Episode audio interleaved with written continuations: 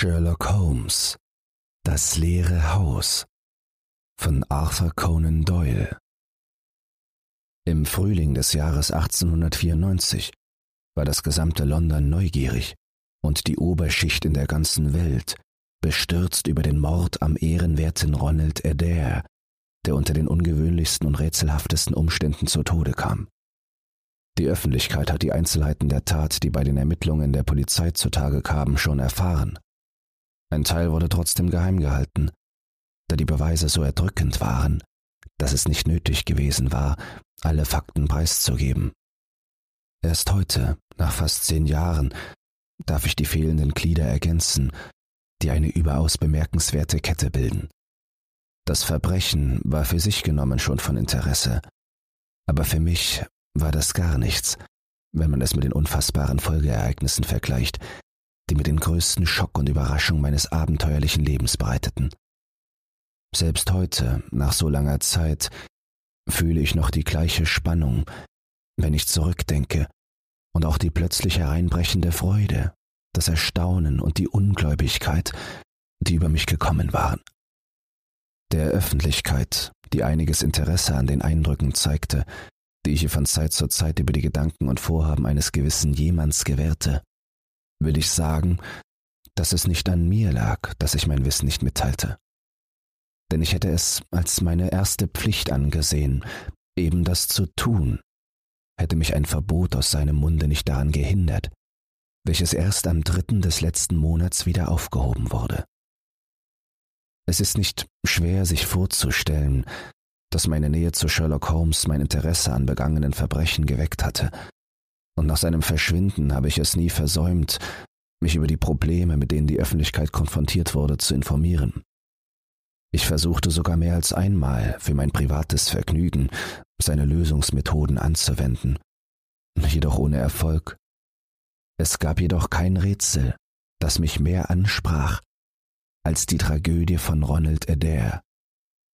Als ich die Untersuchungsergebnisse las, die zu dem Schluss kamen, dass er von einer oder mehreren unbekannten Personen vorsätzlich ermordet worden war, wurde mir mehr denn je klar, welch einen Verlust wir alle mit dem Tod von Sherlock Holmes erlitten haben. Und die Bemühungen der Polizei hätten sicher von der geübten Beobachtungsgabe und des wachen Verstandes des besten Detektivs Europas profitiert. Den ganzen Tag drehte ich den Fall in Gedanken hin und her, aber fand keine zufriedenstellende Erklärung. Auf die Gefahr hin, eine bekannte Geschichte noch einmal zu erzählen, rekapituliere ich hier die Fakten, wie sie der Öffentlichkeit damals bekannt waren. Der ehrenwerte Ronald Adair war der zweite Sohn des Earl of Maynooth, damaliger Gouverneur einer der australischen Kolonien.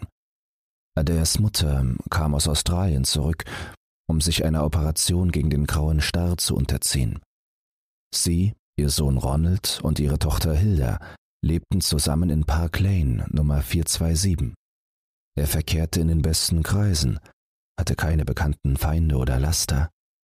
Er war mit Miss Edith Woodley aus Carstairs verlobt.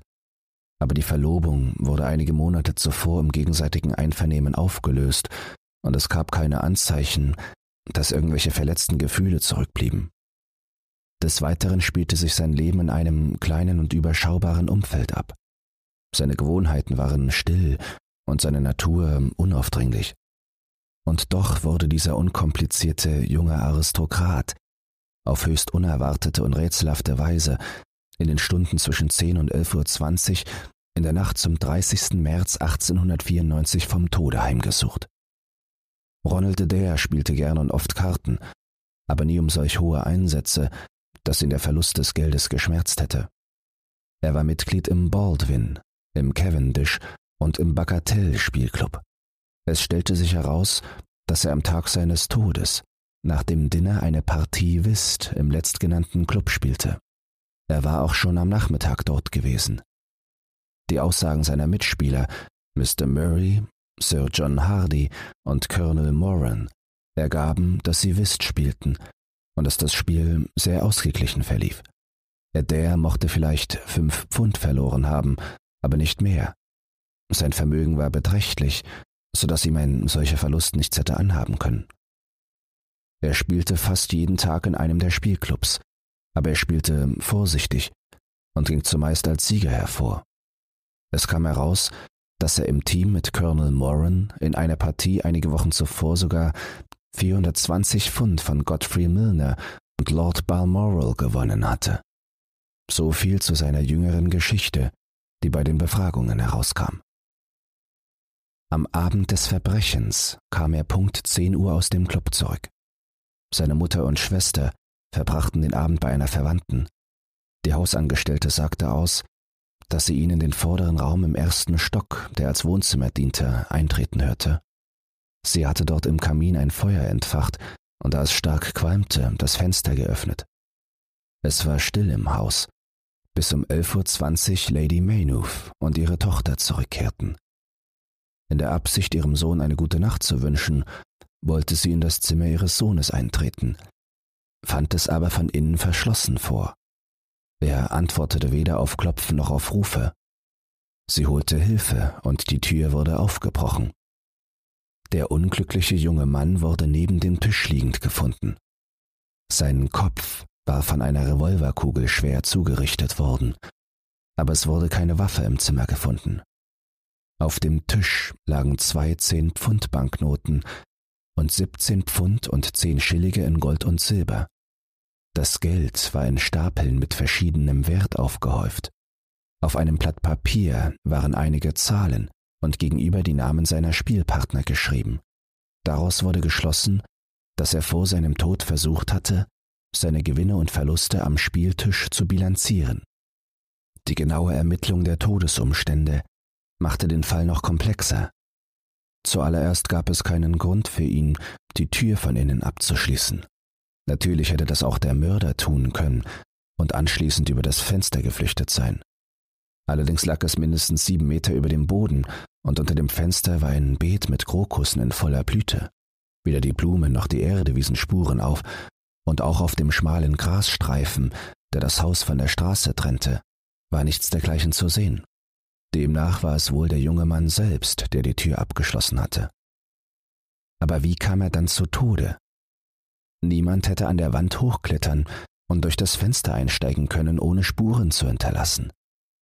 Angenommen, jemand hätte von außen durch das offene Fenster geschossen, hätte es wirklich ein Meisterschütze sein müssen, um jemandem mit einem Revolver solch eine tödliche Wunde beizubringen. Auch ist Park Lane eine vielbefahrene Durchgangsstraße, mit einem Droschkenstand keine hundert Meter entfernt. Niemand hat einen Schuss gehört.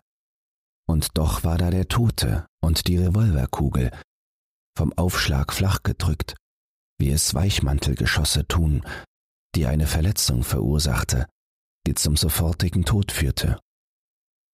Dies waren die Begleitumstände des Parklane-Mysteriums, das noch weiter verkompliziert wurde durch das völlige Fehlen eines Motivs, da, wie ich schon erwähnte, er keine bekannten Feinde hatte und auch das Geld und die Wertgegenstände im Zimmer nicht angerührt worden waren.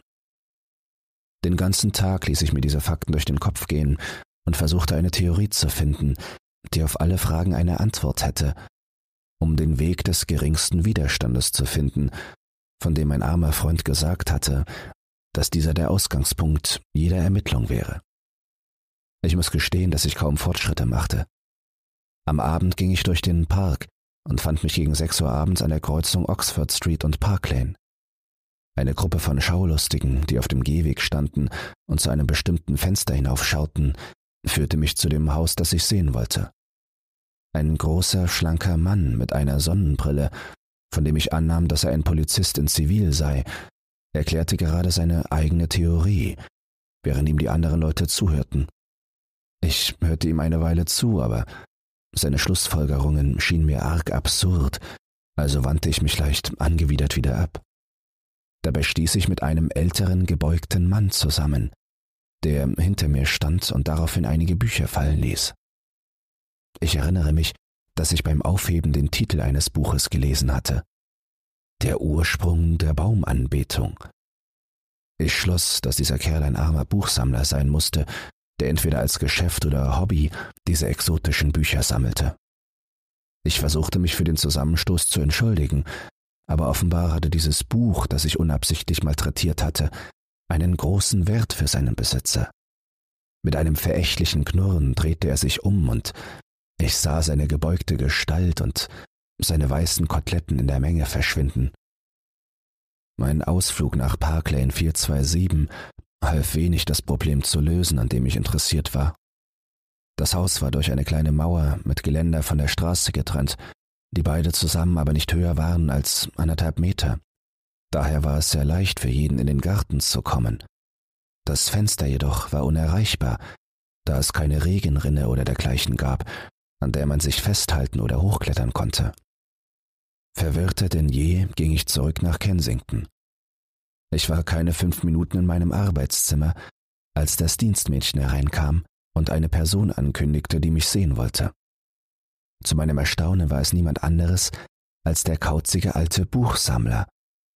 Sein kantiges, runzliges Gesicht stach aus einer Mähne von weißem Haar hervor. Seine kostbaren Bücher, mindestens ein Dutzend davon, hielt er unter seinem rechten Arm. Sie sind überrascht, mich zu sehen, Sir? fragte er mit einer sonderbar krächzenden Stimme. Ich gab zu, dass er recht hatte. Nun, ich habe ein schlechtes Gewissen, Sir. Und als ich Sie durch Zufall in dieses Haus gehen sah, dachte ich mir, ich könnte vielleicht eintreten und diesem netten Herrn sagen, dass ich vorhin etwas rüde war und es nicht so gemeint war, und ich ihm vielmals dafür danke, dass er meine Bücher aufgehoben hat. Sie machen aus einer Mücke einen Elefanten, sagte ich. Darf ich fragen, woher Sie wussten, wer ich bin? Nun, Sir, wenn es Ihnen nichts ausmacht, ich bin ein Nachbar von Ihnen. Sie finden meinen Buchladen an der Ecke zur Church Street, und es würde mich freuen, wenn Sie mal vorbeikämen. Vielleicht sammeln Sie ja selbst, Sir. Hier sind britische Vogelarten und Catullus und der Heilige Krieg. Jedes von ihnen ist ein kleines Vermögen wert.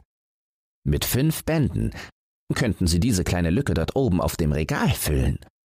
Es sieht unaufgeräumt aus, nicht wahr? Ich schaute nach rechts, um das Regal zu begutachten. Als ich mich wieder umdrehte, stand Sherlock Holmes mir gegenüber, lächelnd. Ich sprang auf die Füße und starrte ihn einige Sekunden in wildester Verwirrung an, und dann muss ich wohl das erste und letzte Mal in meinem Leben in Ohnmacht gefallen sein. Ein grauer Schleier schwirrte vor meinen Augen, und als er sich lichtete, fand ich mich auf dem Boden wieder, mein Kragen geöffnet und der prickelnde Nachgeschmack von Brandy auf meinen Lippen. Holmes war über mich gebeugt, die Flasche in seiner Hand. Mein lieber Watson, sagte die wohlbekannte Stimme, ich schulde Ihnen eintausend Entschuldigungen. Ich hätte nie gedacht, dass sie das so mitnimmt. Ich griff ihn am Arm. Holmes, schrie ich, sind Sie es wirklich? Kann es wirklich sein, dass Sie am Leben sind? Ist es möglich, dass Sie erfolgreich aus diesem grauenvollen Abgrund herauskletterten? Warten Sie einen Moment, sagte er. Sind Sie sicher, dass Sie in der Lage sind, über diese Dinge zu reden? Ich habe Ihnen mit meinem unnötig dramatischen Auftritt einen ziemlichen Schock bereitet. Mir geht es gut, aber ehrlich, Holmes, ich kann es kaum fassen. Gute Güte, dass ausgerechnet Sie hier in meinem Arbeitszimmer stehen. Wieder fasste ich ihn am Ärmel und fühlte seinen dünnen, sehnigen Arm darunter. Also, Sie sind jedenfalls kein Geist, sagte ich. Mein lieber Freund, ich bin überglücklich, Sie zu sehen. Setzen Sie sich und erzählen Sie mir, wie Sie aus dieser fürchterlichen Schlucht entkommen sind. Er saß mir gegenüber und zündete sich in seiner gewohnten nonchalanten Art eine Zigarette an. Er trug immer noch den schäbigen Mantel des Buchverkäufers aber der Rest dieser Person lag in einem kleinen Haufen weißer Haare und alter Bücher auf dem Schreibtisch. Holmes war dünner und angespannter als früher, auch war da ein weißer Farbton auf seiner Adlernase, der mir sagte, dass sein Lebenswandel in letzter Zeit nicht gerade gesund war. Ich bin froh, mich einmal auszuruhen, Watson, sagte er. Es ist kein Spaß, wenn ein großer Mann sich über Stunden als ein kleinerer ausgeben muss. Nun, mein Freund, was die Erklärungen angeht, so haben wir, wenn Sie mich heute Abend begleiten wollen, eine schwere und gefährliche nächtliche Arbeit vor uns und könnten uns vielleicht danach über meinen Werdegang unterhalten. Ich bin so voller Neugier, dass ich es am liebsten sofort hören würde. Kommen Sie heute Nacht mit mir mit? Überall hin, zu jeder Zeit. Dann ist es wirklich wie in alten Zeiten. Wir haben noch Zeit für einen Happen Abendessen, bevor wir los müssen. Also, was die Schlucht angeht, so war es für mich sehr leicht, dort herauszukommen, aus dem einfachen Grund, dass ich niemals darin war. Sie waren nie in der Schlucht. Nein, Watson, das war ich nicht. Meine Nachricht an Sie war jedoch absolut ehrlich gemeint. Ich hatte wenig Zweifel, dass mein Ende nah war, als ich die dunkle Gestalt des nun verblichenen Professors Moriarty zwischen mir und dem schmalen Weg in Sicherheit erblickte. Ich sah eine erbarmungslose Absicht in seinen grauen Augen. Nach dem Austausch einiger Bemerkungen durfte ich Ihnen mit seiner freundlichen Erlaubnis diese kurze Notiz schreiben, die Sie ja später auch gelesen haben. Ich ließ meine Zigarettenschachtel und meinen Stock zurück und ging weiter den Pfad hinauf, Moriarty direkt hinter mir. Am Ende angekommen, saß ich in der Falle. Er zog keine Waffe, kam aber auf mich zugestürzt und packte mich mit seinen Armen. Er wusste, dass sein Spiel vorbei war und wollte sich nur noch an mir rächen. Wir rangelten und taumelten am Rand des Abgrunds. Glücklicherweise habe ich einige Kenntnis des japanischen Kampfstils Baritsu, die mir schon bei vielen Gelegenheiten sehr nützlich war. Ich entkam also seinem Griff, und er suchte fürchterlich schreiend und mit den Armen einige Sekunden lang in der Luft wirbelnd nach Halt, jedoch ohne Erfolg, und stürzte in die reißenden Fluten. Über den Rand gebeugt, sah ich ihn in die Tiefe fallen. Dann schlug er auf einen Felsen auf, prallte ab und platschte ins Wasser. Gebannt hörte ich Holmes Bericht zu, der nur von gelegentlichen Zügen an der Zigarette unterbrochen wurde. Aber die Fußspuren, rief ich aus. Ich sah doch mit eigenen Augen, dass zwei hin und keine zurückführten. Nun, das erklärt sich folgendermaßen. In dem Moment, als der Professor abstürzte, kam mir der Gedanke, welch ausgesprochene glückliche Fügung mir das Schicksal brachte. Ich wusste, dass nicht nur Moriarty meinen Tod wollte. Es gab da mindestens drei andere, deren Rachelust durch den Tod ihres Anführers nur noch geschürt wurde. Sie waren alle hochgefährliche Männer. Einer von denen hätte mich sicher gekriegt. Andererseits, wenn die ganze Welt von meinem Tod überzeugt wäre, würden diese Männer sicher nachlässig und sich verraten, so dass ich sie früher oder später erwischen würde. Dann erst wäre es für mich an der Zeit, bekannt zu geben, dass ich immer noch im Reich der Lebenden weile. So schnell schossen mir diese Gedanken durch den Kopf, dass ich glaube, ich hatte das alles schon durchdacht, bevor Professor Moriarty unten an den Reichenbachfällen aufschlug. Ich stand auf und begutachtete die Felswand hinter mir. In ihrem blumenreichen Bericht des Vorfalls, den ich einige Monate später höchst interessiert las, sprachen sie davon, dass diese Wand unbezwingbar sei. Das war nicht ganz der Fall. An ein paar kleinen Stellen konnte man Fuß fassen, und es gab auch einen winzigen Absatz. Das gesamte Kliff hochzuklettern war, da hatten sie recht, allein schon wegen der Höhe unmöglich, und dasselbe galt für den Rückweg über den nassen Pfad, ohne Spuren zu hinterlassen. Ich hätte natürlich, wie ich es früher schon ein paar Mal gemacht habe, rückwärts laufen und so meine Abdrücke umkehren können. Jedoch hätte ein drittes Paar Fußspuren in die gleiche Richtung eindeutig nach einem Trick ausgesehen. Alles in allem war es daher am besten, den Aufstieg zu versuchen. Ich sage Ihnen, Watson, das war keine angenehme Aufgabe. Der Wasserfall dröhnte unter mir. Ich bin kein leichtgläubiger Mensch, aber ich hätte schwören können, dass ich Moriarty aus der Schlucht hinauf habe schreien hören. Ein Fehltritt wäre tödlich gewesen. Mehr als einmal, als ich statt Fels nur Grasbüschel in der Hand hatte oder den nassen Scharten des Felsens abrutschte, dachte ich, es wäre nun vorbei mit mir. Aber ich kämpfte mich weiter nach oben und erreichte einen Vorsprung, vielleicht einen Meter breit und mit weichem Moos bedeckt. Dort konnte ich mich sehr komfortabel verstecken. Dort lag ich ausgestreckt. Als Sie dann, mein lieber Watson, und all Ihr Gefolge kamen, und in rührendster und ineffektivster Weise die Umstände meines Todes erforschten. Schließlich, als sie alle ihre naheliegenden, doch vollkommen falschen Schlussfolgerungen zogen und zum Hotel zurückgingen, war ich wieder allein. Ich dachte eigentlich, dass damit meine Abenteuer an diesem Tag beendet wären, aber eine unerwartete Wendung zeigte mir, dass auf mich immer noch Überraschungen lauerten. Ein großer Felsblock schoss von oben herab an mir vorbei, fiel auf den Pfad und rollte weiter in den Abgrund. Einen Augenblick lang dachte ich, es hätte sich um einen Zufall gehandelt, aber dann sah ich, als ich hinaufschaute, den Umriss eines Kopfes gegen den Nachthimmel, und ein weiterer Brocken traf den Absatz, auf dem ich lag, und verfehlte meinen Kopf nur um Haaresbreite. Natürlich war die Bedeutung dessen klar. Moriarty ist nicht allein gewesen. Ein Komplize, und obwohl ich nur einen kurzen Blick auf ihn erhaschte, wusste ich, wie gefährlich dieser Komplize war, hat für den Professor Wache gehalten, als er mich angriff. Aus einiger Entfernung und von mir unentdeckt war er Zeuge des Todes seines Freundes und meines Entkommens geworden. Er wartete und ging dann außen herum zur Spitze des Cliffs, von wo aus er beabsichtigte, das Werk zu vollenden, bei dem sein Kamerad gescheitert war. Ich hatte kaum Zeit nachzudenken, Watson. Wieder sah ich das grimmige Gesicht über das Cliff sehen und wusste, dass gleich der nächste Stein fallen würde. Ich kämpfte mich wieder hinunter zum Pfad. Ich hätte es wahrscheinlich nicht geschafft, wenn ich Zeit gehabt hätte nachzudenken. Es war hundertmal schwieriger als der Aufstieg. Es gab aber nur diese Möglichkeit.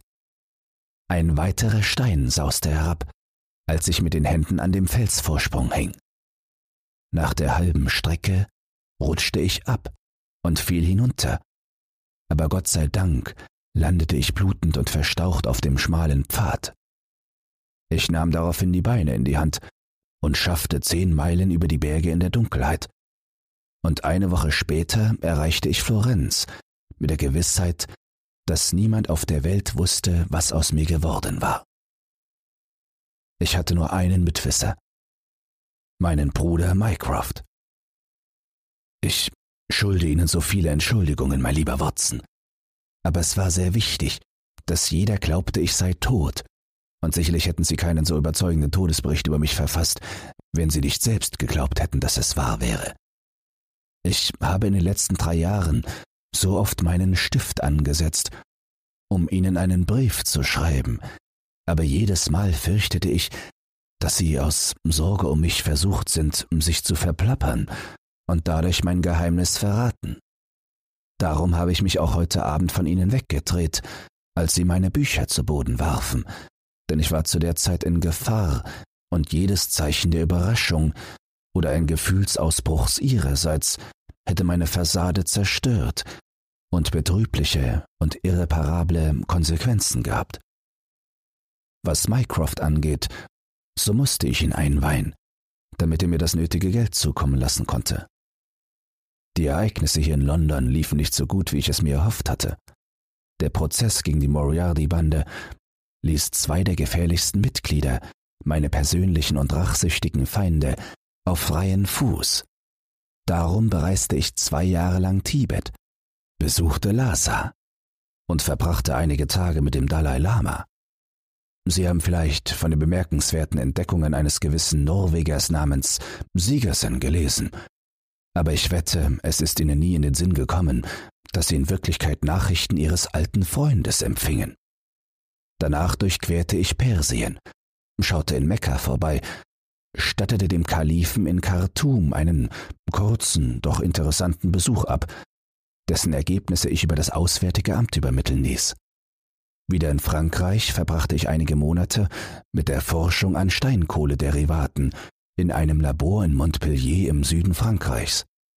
Als diese zu meiner Zufriedenheit abgeschlossen war und ich herausfand, dass nur noch einer meiner Feinde sich in London aufhielt, fand ich es an der Zeit, wieder zurückzukehren. Diese Pläne wurden noch beschleunigt durch das sonderbare Parklane-Mysterium, das mich nicht nur von sich aus ansprach, sondern auch einige ganz vorzügliche persönliche Möglichkeiten bot.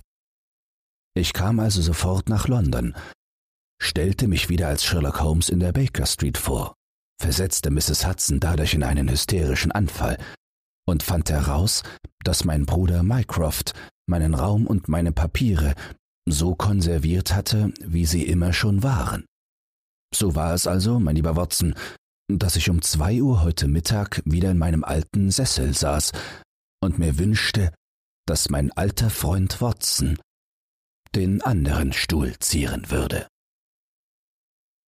Dieser kaum zu fassenden Geschichte habe ich also an diesem Abend im April gelauscht, eine Geschichte, die ich niemals geglaubt hätte, wenn sie nicht durch die Anwesenheit der schmalen Figur mit dem kantigen Gesicht, von dem ich nie gedacht hätte, es jemals wiederzusehen, bestätigt worden wäre. Irgendwie hatte er auch von meinem schmerzlichen Verlust erfahren, und seine Anteilnahme zeigte sich mir mehr in seinem Gebaren als in seinen Worten. Arbeit ist das beste Mittel gegen Trauer, mein lieber Watson, sagte er. Und vor uns liegt ein Stück Arbeit, das, wenn erfolgreich erledigt, für sich allein schon die Existenz auf diesem Planeten rechtfertigt. Vergeblich flehte ich ihn an, mir mehr zu verraten. Sie werden noch genug sehen und hören, bevor der Morgen graut, antwortete er. Wir haben die drei zurückliegenden Jahre zu besprechen. Lassen Sie es damit bis halb zehn gut sein. Wenn wir unser rühmliches Abenteuer des leeren Hauses beginnen. Es war tatsächlich wie in alten Zeiten, als wir zur genannten Stunde zusammen in einer Droschke saßen, mein Revolver in meiner Tasche und der Nervenkitzel des Abenteuers im Herzen. Holmes war emotionslos, ernst und still. Als ein Strahl der Straßenlaterne auf sein düsteres Gesicht fiel, sah ich, dass seine Augenbrauen nachdenklich zusammengezogen und seine Lippen zusammengepresst waren. Ich wusste zwar nicht, welche wilde Bestie wir im Dschungel des kriminellen Londons jagen wollten, aber ich war mir sicher, anhand des Verhaltens dieses Meisterjägers, dass dieses Abenteuer ein tückisches war, während das sardonische Lächeln, das gelegentlich über sein Gesicht huschte, kein gutes Zeichen für unsere Beute war. Ich dachte eigentlich, dass wir zur Baker Street fahren würden, aber Holmes ließ die Droschke schon an der Ecke zum Cavendish Square anhalten. Ich beobachtete, als er ausstieg, dass er einen besorgten Blick nach rechts und links warf, und an jeder weiteren Straßenecke machte er sich die größte Mühe, um sicher zu gehen, dass wir nicht verfolgt wurden. Unsere Route war sicher einzigartig. Holmes Kenntnisse der Abkürzungen in London war außergewöhnlich, und er ging daher schnell und sicheren Schrittes durch ein Netzwerk von Stallungen und Schuppen, von deren Existenz ich noch nie etwas gewusst habe. Wir kamen schließlich auf eine kleine Straße mit alten, düsteren Häusern, die uns in die Manchester Street und danach in die Blandford Street führte.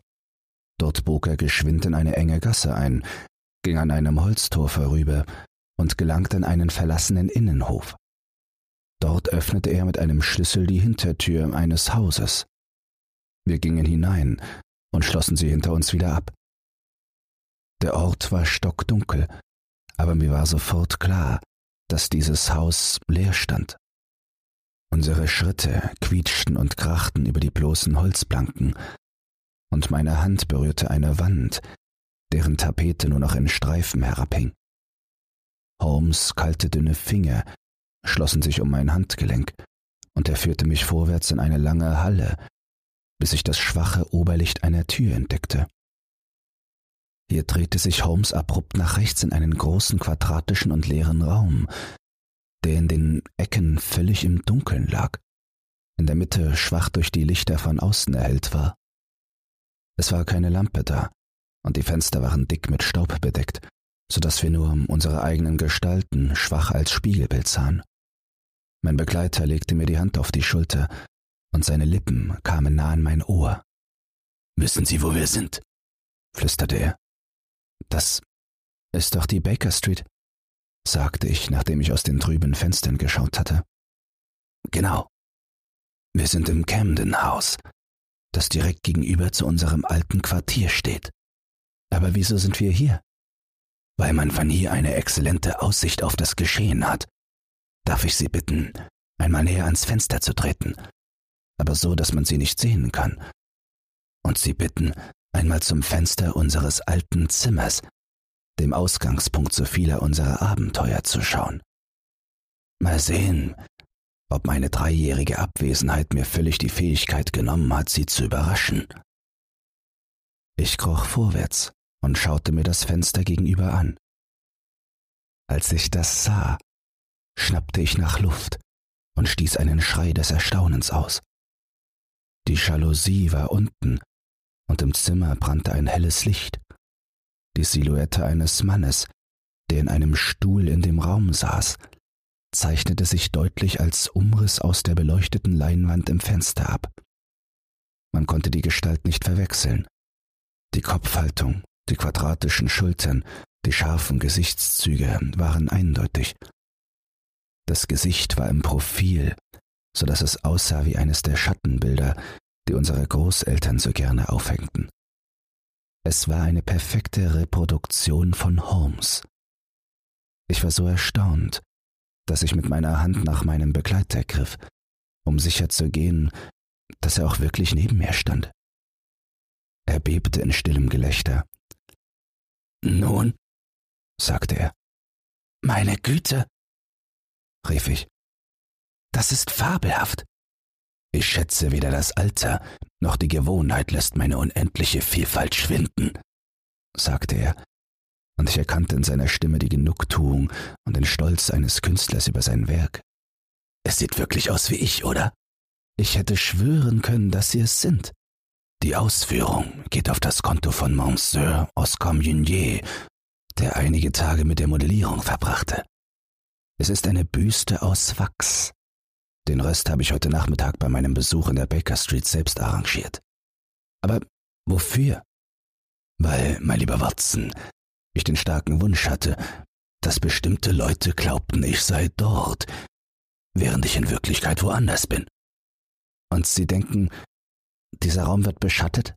Ich weiß, dass er beschattet wird. Von wem? Von meinen alten Feinden, Watson. Von der so reizenden Gesellschaft, deren Chef nun in den Reichenbachfällen liegt. Sie müssen sich erinnern, dass Sie und nur Sie wussten, dass ich immer noch am Leben war, und sie dachten, dass ich früher oder später sicher wieder in meine alten Räume zurückkehren würde. Also waren sie regelmäßig auf der Lauer, und heute Morgen haben sie mich ankommen sehen. Woher wissen Sie das? Ich habe Ihren Speer erkannt, als ich aus dem Fenster schaute. Er ist ein eher kleiner Fisch namens Parker. Schwere Diebstahl ist seine Spezialität. Und er ist, nun ja, ziemlich gut an der Maultrommel. Er war mir egal. Aber die Person, die hinter ihm stand, war mir ganz und gar nicht egal. Der Busenfreund Moriardis, der Mann, der mir die Steine über das Kliff entgegengeworfen hatte, der gewiefteste und gefährlichste Verbrecher in London. Das ist der Mann, der heute Abend hinter mir her ist, Watson. Und er ist sich bestimmt nicht bewusst, dass wir hinter ihm her sind. Die Pläne meines Freundes enthüllten sich mir langsam. Durch seinen genialen Trick wurden die Beschatter beschattet und die Verfolger verfolgt. Die Silhouette oben im Fenster diente als Köder, und wir waren die Jäger. Wir standen still nebeneinander am Fenster und beobachteten die Leute, die vor uns vorübergingen. Holmes war still und regungslos, aber ich wusste, dass er sehr aufmerksam war, und seine Augen waren auf den Strom der Passanten fixiert. Es war eine düstere und stürmische Nacht, und der Wind heulte schrill die Straße entlang. Es gingen viele Leute vorbei, die meisten ihre Mäntel und Schals eingemummt. Ein oder zweimal war mir, als hätte ich die Person zuvor schon einmal gesehen, und mir fielen besonders zwei Männer auf, die sich scheinbar vor einer Eingangstür etwas weiter oben an der Straße unterstellten. Ich versuchte meinen Begleiter auf sie aufmerksam zu machen, aber er wies meine Versuche nur ungeduldig zurück. Mehrere Male zuckte er mit den Füßen oder tippte mit den Fingern auf die Wand. Es war deutlich zu erkennen, dass er langsam ungeduldig wurde und sein Plan nicht so funktionierte, wie er es sich erhofft hatte. Kurz vor Mitternacht, als sich die Straßen langsam leerten, ging er in unkontrollierbarem Ärger im Zimmer auf und ab. Ich wollte ihm schon etwas sagen, als ich noch einen Blick auf das Fenster warf und wieder eine unglaubliche Überraschung erlebte. Ich packte Holmes am Arm und zeigte nach oben. Der Schatten hat sich bewegt, keuchte ich. Es war tatsächlich nicht mehr das Profil, sondern der Rücken, der zu uns zeigte. Die drei Jahre hatten ihn offensichtlich nicht gütiger oder geduldiger werden lassen, was sein Temperament im Umgang mit weniger intelligenten Leuten als sich selbst anbelangt. Natürlich hat er sich bewegt, sagte er. Bin ich solch ein grauenhafter Stümperwurzen, dass ich eine offensichtliche Attrappe aufstelle und erwarte, dass einer der klügsten Menschen Europas darauf hereinfällt? Wir sind jetzt schon länger als zwei Stunden hier, und Mrs. Hudson hat nun schon achtmal Veränderungen an der Figur vorgenommen immer jede Viertelstunde. Sie arbeitet von vorne, so dass ihre Silhouette niemals zu sehen ist. Ah. Er atmete schnell und aufgeregt ein. In dem schwachen Licht sah ich, wie sein Kopf nach vorne sprang und seine ganze Haltung vor Aufmerksamkeit starr wurde. Die Straße war nun völlig leer. Die zwei Männer standen vielleicht immer noch vor der Eingangstür, aber ich konnte sie nicht mehr sehen. Alles war dunkel und still, bis auf das hell erleuchtete Fenster mit dem schwarzen Umriss der Figur darin. In der vollkommenen Stille hörte ich wieder den zischenden Ton voller unterdrückter Spannung. Einen Augenblick später zog er mich in die dunkelste Ecke des Zimmers und fühlte seinen warnenden Finger auf meinen Lippen. Die Finger, die mich griffen, waren bebend. Nie hatte ich vorher meinen Freund so angespannt erlebt, obwohl die Straße vor uns immer noch einsam und verlassen lag. Doch plötzlich erkannte auch ich, was seine schärferen Sinne schon vernommen hatten. Ich hörte ein tiefes, schleichendes Geräusch, nicht von der Baker Street, sondern von innerhalb des Hauses, in dem wir uns gerade versteckten. Eine Tür wurde geöffnet und wieder geschlossen. Sekunden später kamen Schritte aus dem Durchgang. Schritte, die nicht gehört werden sollten, die aber rau durch das leere Haus halten. Holmes drückte sich mit dem Rücken gegen die Wand, und ich tat es ihm gleich. Meine Hand griff nach dem Revolver. Vor uns sah ich in der Dunkelheit einen menschlichen Umriss, der gerade noch eine Stufe dunkler als die umgebende Dunkelheit war. Er stand für einen Moment still da, dann schlich er hockend und bedrohlich weiter in den Raum. Die dunkle Gestalt kam keine drei Meter an uns vorbei. Ich erwartete schon, dass sie auf uns zustürzte, bevor mir klar wurde, dass sie keine Ahnung von unserer Anwesenheit hatte. Sie kroch an uns vorbei zum Fenster, und machte es vorsichtig und geräuschlos einen Spalt breit auf. Als sie sich zur Öffnung hinabbeugte, fiel das Licht, jetzt nicht mehr von den Fenstern getrübt, auf ihr Gesicht. Sie schien außer sich vor Aufregung zu sein. Ihre Augen leuchteten wie Sterne, und ihr Schnurrbart und ihr Gesicht bewegte sich krampfhaft. Es war ein älterer Mann mit einer dünnen, vortretenden Nase, einer hohen, kahlen Stirn und einem großen, gekräuselten Schnurrbart. Er schob nun einen Zylinderhut nach hinten auf seinen Kopf, und das Hemd seiner Abendgarderobe schimmerte zwischen seinem offenen Mantel durch. Sein Gesicht war dunkelhäutig und eingefallen, mit tiefen Falten. In seiner Hand hielt er etwas, das aussah wie ein Gehstock, aber als er ihn auf den Boden legte, gab er einen metallischen Klang von sich. Dann holte er aus seiner Manteltasche ein unförmiges Objekt und machte sich so lange daran zu schaffen, bis ein lautes Klicken ertönte, als ob ein Bolzen eingerastet wäre.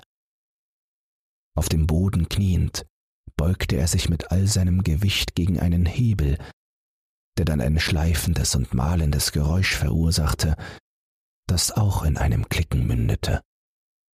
Er richtete sich auf, und ich sah, dass er einen Gegenstand in der Hand hielt, der aussah wie eine Art Gewehr mit einem seltsam missgebildeten Kolben.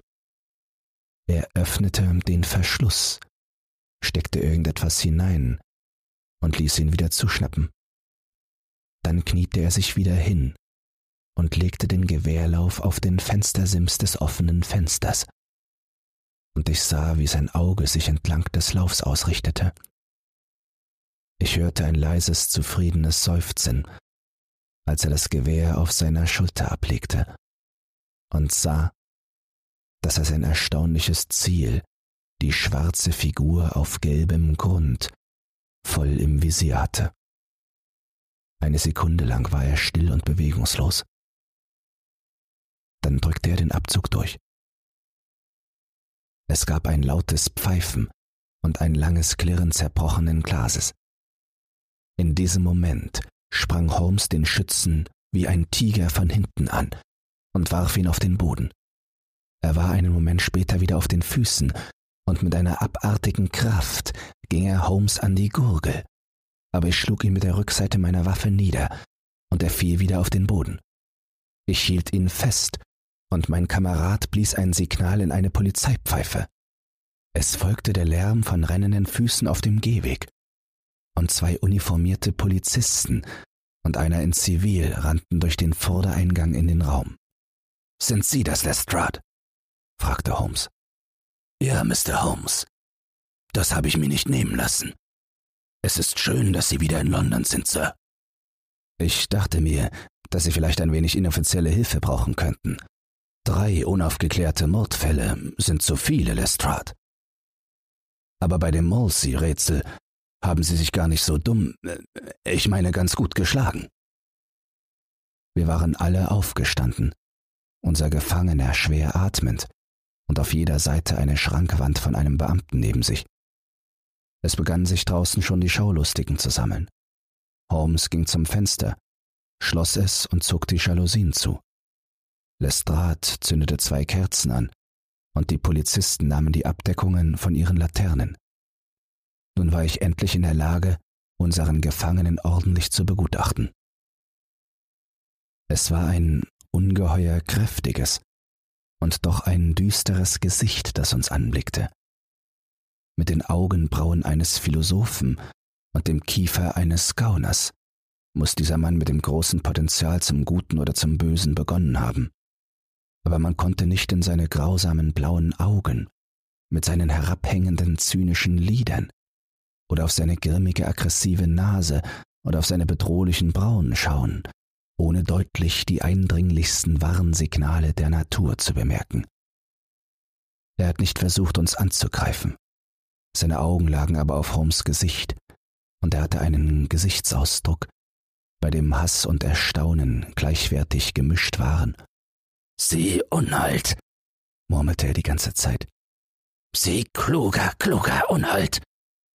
Ah, Colonel, sagte Holmes und rückte seinen zerknitterten Kragen zurecht. Man trifft sich immer zweimal im Leben, wie man so schön sagt. Ich glaube, ich habe Sie nicht mehr gesehen, seit Sie mich mit diesen Aufmerksamkeiten beehrt haben, als ich auf dem Felsvorsprung an den Reichenbachfällen lag. Der Colonel starrte meinen Freund immer noch wie in Trance an. Sie kluger, kluger Unhold, war alles, was er sagen konnte. Ich habe Sie noch nicht bekannt gemacht, sagte Holmes. Er, Gentleman, ist Colonel Sebastian Moran, einst bei der indischen Armee ihrer Majestät und der beste Großkaliberschütze, den wir im östlichen Empire je hatten. Ich glaube, ich liege richtig, wenn ich sage, dass die Anzahl erlegter Tiger, die auf ihr Konto gehen, immer noch übertroffen ist. Der grimmige alte Mann sagte nichts, starrte meinen Begleiter aber immer noch an. Durch seine wilden Augen und seinen burstigen Bart sah er selbst einem Tiger sehr ähnlich. Ich bin überrascht, dass Sie auf meine simple List hereingefallen sind, Sie alte Shikari, sagte Holmes. Das muss Ihnen doch sehr bekannt vorkommen. Haben Sie nicht ein Kind unter einem Baum angeleint und selbst im Baum mit Ihrem Gewehr gewartet, bis der Köder Ihnen einen Tiger anlockte? Dieses leere Haus ist mein Baum, und Sie sind mein Tiger. Sie hatten sicher noch andere Gewehre in Reserve, falls es mehrere Tiger gegeben hätte, oder für den unwahrscheinlichen Fall, dass Sie Ihr Ziel verfehlt hätten. Dies, er zeigte auf uns, sind meine Reservegewehre. Der Vergleich ist perfekt. Colonel Moran stürzte plötzlich mit einem wütenden Grunzen nach vorne, wurde aber von den Beamten zurückgehalten. Die Raserei in seinem Gesicht war grauenvoll anzuschauen. Ich gestehe, dass Sie mich in einem Punkt ein wenig überrascht haben, sagte Holmes. Ich hätte nicht gedacht, dass Sie sich dieses leere Haus und das überaus geeignete Vorderfenster zunutze machen würden.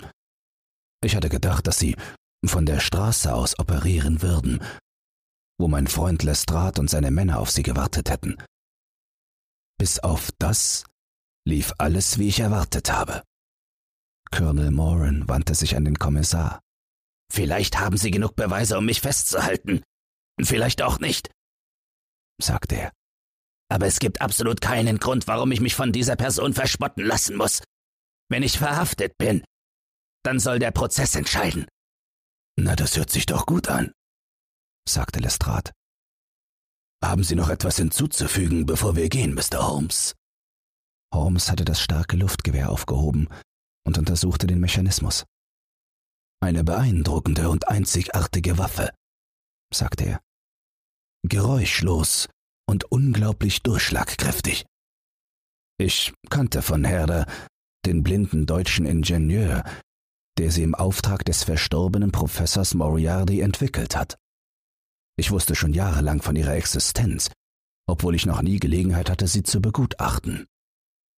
Ich empfehle Ihnen, Lestrade, sie sich genauestens anzusehen, auch die Kugeln, die hineinpassen. Sie können sich darauf verlassen. Wir werden sie uns ansehen, Mr. Holmes, sagte Lestrade, als die ganze Gruppe zur Tür ging. Gibt es sonst noch etwas? Nur die Frage, wie die Anklage lauten soll. Die Anklage, Sir? Natürlich der versuchte Mord an Mr. Sherlock Holmes. Nein, Lestrade. Ich möchte in diesem Fall überhaupt nicht auftauchen. Ihnen und nur Ihnen gebührt der ganze Ruhm für diese bemerkenswerte Verhaftung. Ja, Lestrade, ich beglückwünsche Sie. Mit Ihrer üblichen Mischung aus Gerissenheit und Dreistigkeit ist es Ihnen gelungen, ihn zu schnappen. Ihn schnappen? Wen schnappen, Mr. Holmes? Den Mann, den die ganze Polizei bisher vergebens gesucht hatte. Colonel Sebastian Moran, welcher den ehrenwerten Ronald Adair mit einer Weichmantelkugel aus diesem Luftgewehr durch das offene Fenster des ersten Stocks von Park Lane Nummer 427 am 30. des Monats erschossen hat. Das ist die Anklage, Lestrade. Und nun, Watson, wenn Sie den Luftzug eines zerborstenen Fensters ertragen, denke ich, dass eine halbe Stunde in meinem Arbeitszimmer mit einer Zigarre für Sie ganz unterhaltsam sein könnte. Unsere alten Gemächer waren dank der Aufsicht von Mycroft Holmes und der Fürsorge von Mrs. Hudson unverändert geblieben. Zugegeben, als ich eintrat, sah ich eine ungewohnte Sauberkeit, aber alle wichtigen Gegenstände waren an ihrem gewohnten Platz. Da war die Chemikerecke und der mit Säureflecken übersäte Kieferntisch. Auf einem Regal stand da die Reihe der fabelhaften Einklebebücher und die Referenzmappen, die einige unserer Mitbürger so gern vernichtet sehen würden. Die Diagramme des Violinkästchens und der Pfeifenständer, selbst der persische Schuh, in dem der Tabak aufbewahrt wurde, all das fiel mir ins Auge, als ich mich umsah. Der Raum hatte zwei Bewohner. Die eine, Mrs. Hudson, strahlte über ihr ganzes Gesicht, als wir eintraten. Der andere, die absonderliche Attrappe, die so eine wichtige Rolle in den heutigen Abenteuern gespielt hatte. Es war ein angemaltes Wachsmodell meines Freundes, so detailreich gefertigt, dass es ein perfektes Faksimile war. Es stand auf einem kleinen Podest, und ein altes Kleidungsstück von Holmes war so herumtrapiert, dass die Illusion von der Straße aus perfekt war. Ich hoffe, dass Sie alle Vorsichtsmaßnahmen beachtet haben, Mrs. Hudson, sagte Holmes. Ich ging auf Knien, genauso wie Sie gesagt haben. Ausgezeichnet. Das haben Sie sehr gut gemacht. Haben Sie zufällig mitbekommen, wo die Kugel eingeschlagen ist? Ja, Sir. Ich fürchte, sie hat ihre schöne Büste zerstört, denn sie ging direkt durch den Kopf und ist dann an der Wand abgeprallt. Ich habe sie vom Teppich aufgehoben. Hier ist sie. Holmes hielt sie für mich sichtbar ins Licht. Ein Weichmantelgeschoss, wie Sie sehen, Watson. Es ist genial, denn wer würde erwarten, dass so etwas von einem Luftgewehr abgefeuert wird? Nun gut, Mrs. Hudson. Ich danke Ihnen für Ihre Hilfe. Und nun, Watson, setzen Sie sich doch auf Ihren angestammten Platz im Sessel, denn ich möchte mit Ihnen gerne noch einige offene Punkte besprechen. Er hatte den schäbigen Mantel abgelegt und war nun wieder der altbekannte Holmes in seinem mausgrauen Anzug, den er seiner Attrappe abnahm. Die Nerven des alten Shikaris haben nichts an ihrer Stärke verloren, noch die Augen ihre Präzision, sagte er lachend, als er den zerschmetterten Kopf seiner Büste in Augenschein nahm. Direkt in den Hinterkopf, durch das Gehirn und wieder heraus. Er war der beste Schütze in Indien, und ich glaube kaum, dass es in London viele bessere gibt. Haben Sie seinen Namen eigentlich schon mal gehört? Nein, habe ich nicht. Naja, so ist das mit dem Ruhm. Aber wenn ich mich recht entsinne, haben Sie auch Professor Moriarty noch nicht gekannt, der immerhin einer der klügsten Menschen in diesem Jahrhundert war. Geben Sie mir doch bitte meine Kollektion an Biografien von dem Regal dort. Er saß im Sessel, blätterte ohne Hass darin und blies nebenher große Rauchwolken mit seiner Zigarre. Meine Sammlung von Ems ist wirklich erlaucht, sagte er. Moriarty selbst ist es wert, einen Buchstaben hervorzuheben. Und hier ist Morgan, der Vergifter. Merridum mit seinem abscheulichen Gedächtnis. Matthews, der meinen linken Eckzahn in der Wartehalle von Charing Cross aufgeschlagen hat. Und hier ist schließlich unser Freund aus dieser Nacht. Er gab mir das Buch und ich las. Moran Sebastian Colonel. Arbeitslos. Ehemals bei den ersten Bangalore-Pionieren. Geboren in London 1840. Sohn von Sir Augustus Moran. C.B., ehemals britischer Minister in Persien. In London und Oxford in die Schule gegangen. Gedient im Yowaki-Feldzug, dem Afghanistan-Feldzug. Shah Asiab erledigt Sherpur und Kabul. Autor von Voller Einsatz in den westlichen Himalayas 1881. Drei Monate im Dschungel 1884. Adresse Condit Street. Clubs der Anglo-Indische, der Tankerville, der Bagatell-Spielclub. Am Rand stand in Holmes präziser Handschrift Der zweitgefährlichste Mann Londons. Das ist erstaunlich, sagte ich und gab ihm das Buch zurück. Seine Karriere hat als ehrbarer Soldat angefangen. Das ist wahr, antwortete Holmes. Bis zu einem gewissen Punkt lief es in seinem Leben rund. Seine Nerven waren immer schon wie Drahtseile, und in Indien wird immer noch die Geschichte erzählt, wie er in einen Abflusskanal kroch, um einen verwundeten menschenfressenden Tiger zu erlegen. Es gibt einige Bäume, Watson, die eine gewisse Höhe erreichen und dann plötzlich einen unansehnlichen Spleen entwickeln. Das sieht man auch oft bei Menschen. Ich habe da die Theorie, dass eine Einzelperson die Entwicklung seiner ganzen Vorfahren aufnimmt und dass eine solche Tendenz für das Gute oder Böse einem starken Einfluss eines Astes seines Stammbaums entspringt. Die Person wird damit die Essenz ihrer ganzen Familienhistorie. Das ist jetzt wirklich eher gewagt. Naja, ich bestehe nicht darauf.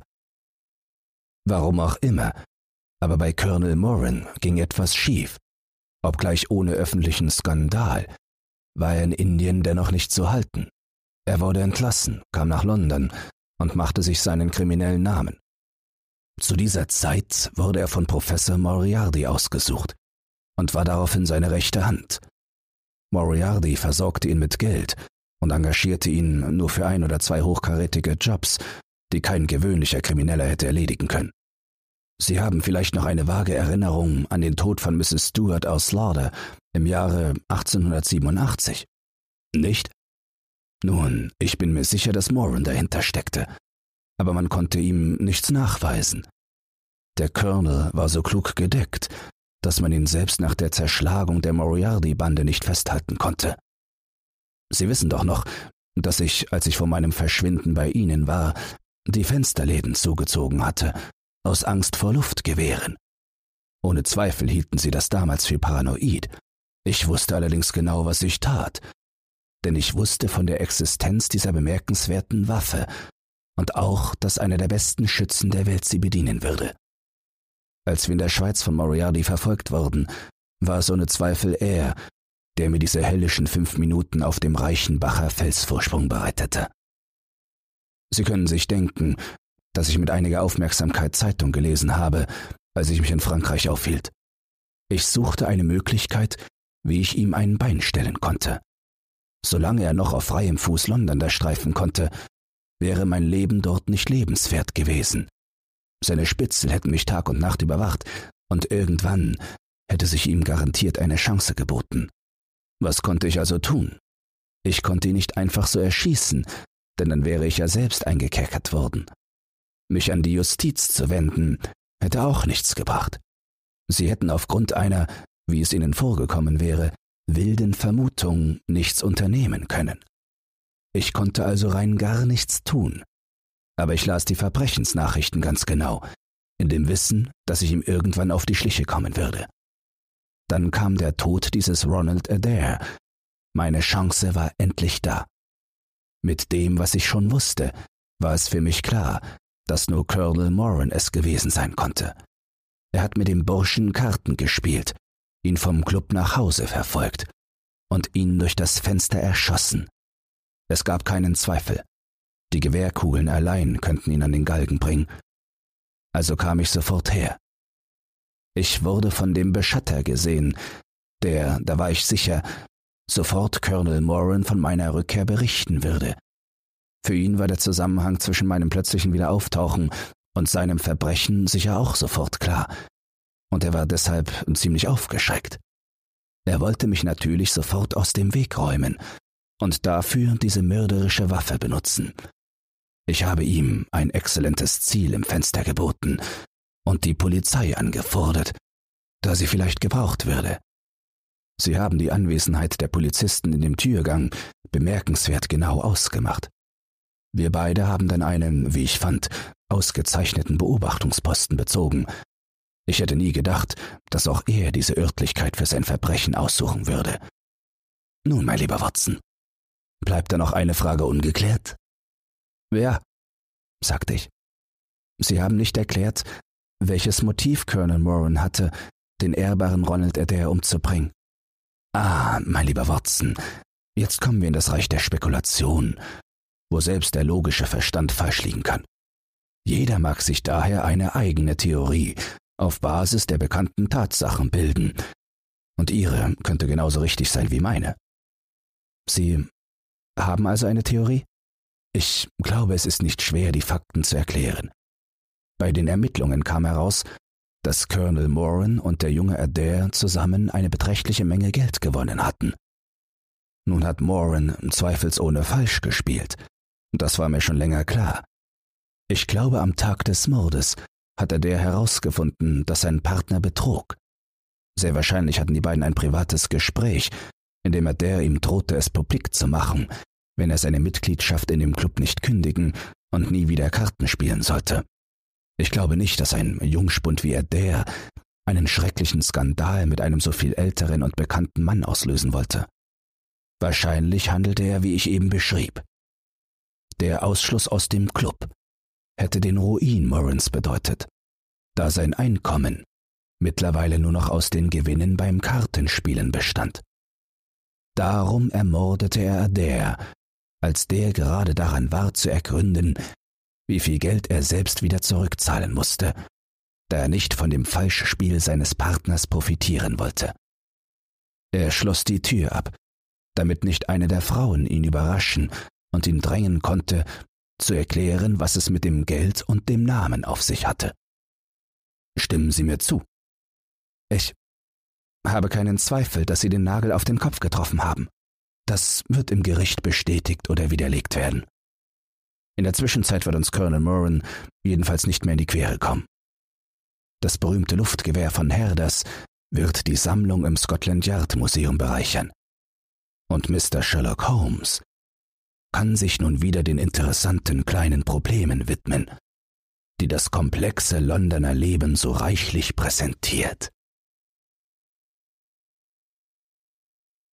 Wenn dir dieses Hörbuch gefallen hat, dann teile es oder lass eine Podcast-Bewertung da. Zudem hast du die Möglichkeit, unter den Shownotes bei Spotify anhand von Umfragen und Kommentaren mitzubestimmen, wohin es mit diesem Podcast gehen soll. Du hast Lob, Kritik oder einen Textwunsch, dann lass es mich wissen. Doch nun viel Spaß beim nächsten Hörbuch und eine geruhsame Nacht.